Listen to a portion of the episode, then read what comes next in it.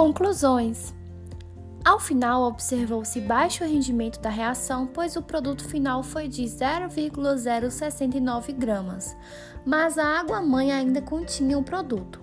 Neste caso, recomenda-se uma nova recristalização pela evaporação do etanol e, em seguida, a adição de um solvente diferente.